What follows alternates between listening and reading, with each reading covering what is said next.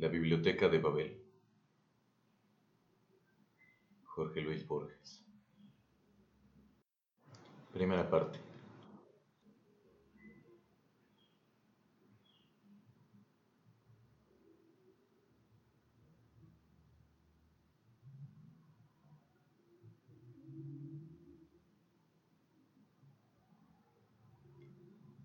El universo, que otros llaman biblioteca, se compone de un número indefinido y tal vez infinito de galerías hexagonales, con vastos pozos de ventilación en el medio, cercados por barandas bajísimas. Desde cualquier hexágono se ven los pisos inferiores y superiores, interminablemente.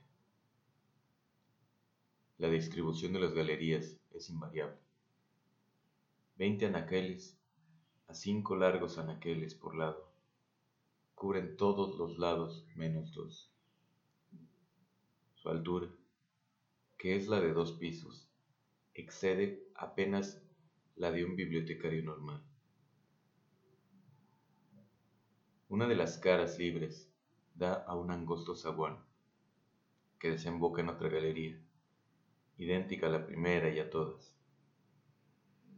A izquierda y a derecha del zaguán hay dos gabinetes minúsculos uno permite dormir de pie, otro satisfacer las necesidades finales. Por ahí pasa la escalera espiral, que se abisma y se eleva hacia lo remoto. En el zaguán hay un espejo, que fielmente duplica las apariencias. Los hombres suelen inferir de ese espejo que la biblioteca no es infinita, si lo fuera realmente, ¿a qué esa duplicación ilusoria? Yo prefiero soñar que las superficies bruñidas figuran y prometen el infinito. La luz procede de unas frutas esféricas que llevan el nombre de lámparas.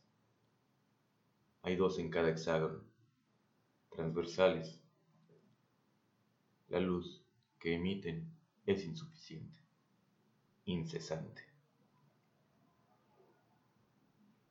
Como todos los hombres de la biblioteca, he viajado en mi juventud.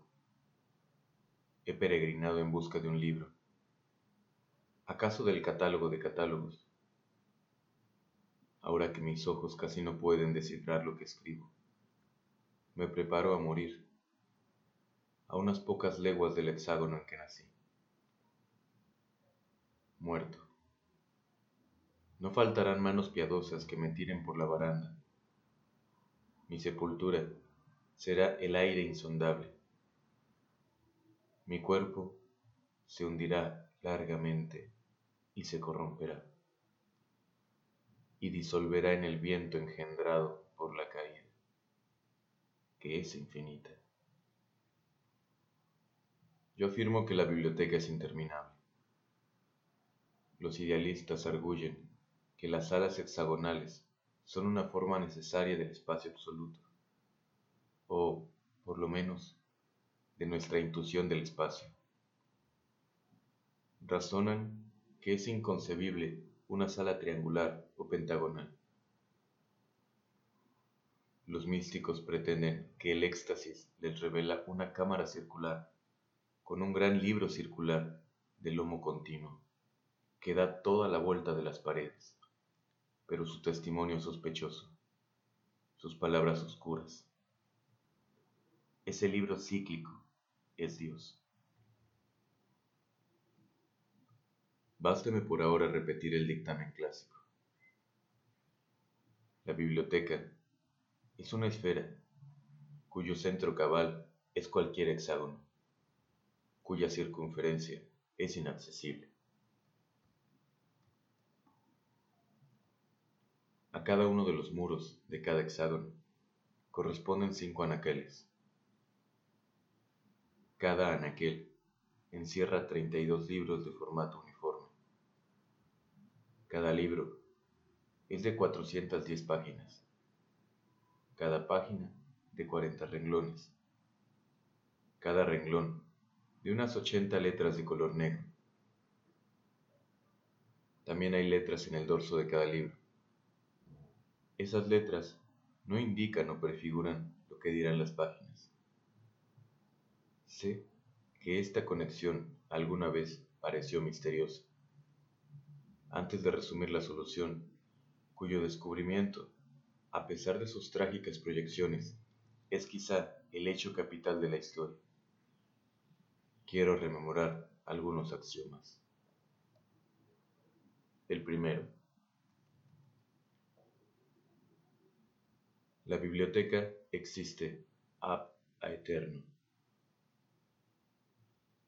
De esta verdad, cuyo colorario inmediato es la eternidad futura del mundo, ninguna mente razonable puede dudar.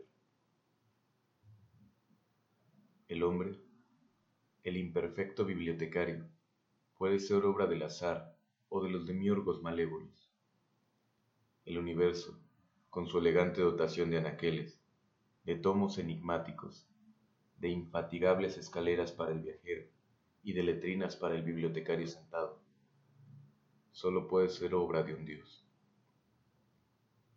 Para percibir la distancia que hay entre lo divino y lo humano, basta comparar estos rudos símbolos trémulos que mi falible mano garabatea en la tapa de un libro, con las letras orgánicas del interior puntuales, delicadas, negrísimas, inimitablemente simétricas.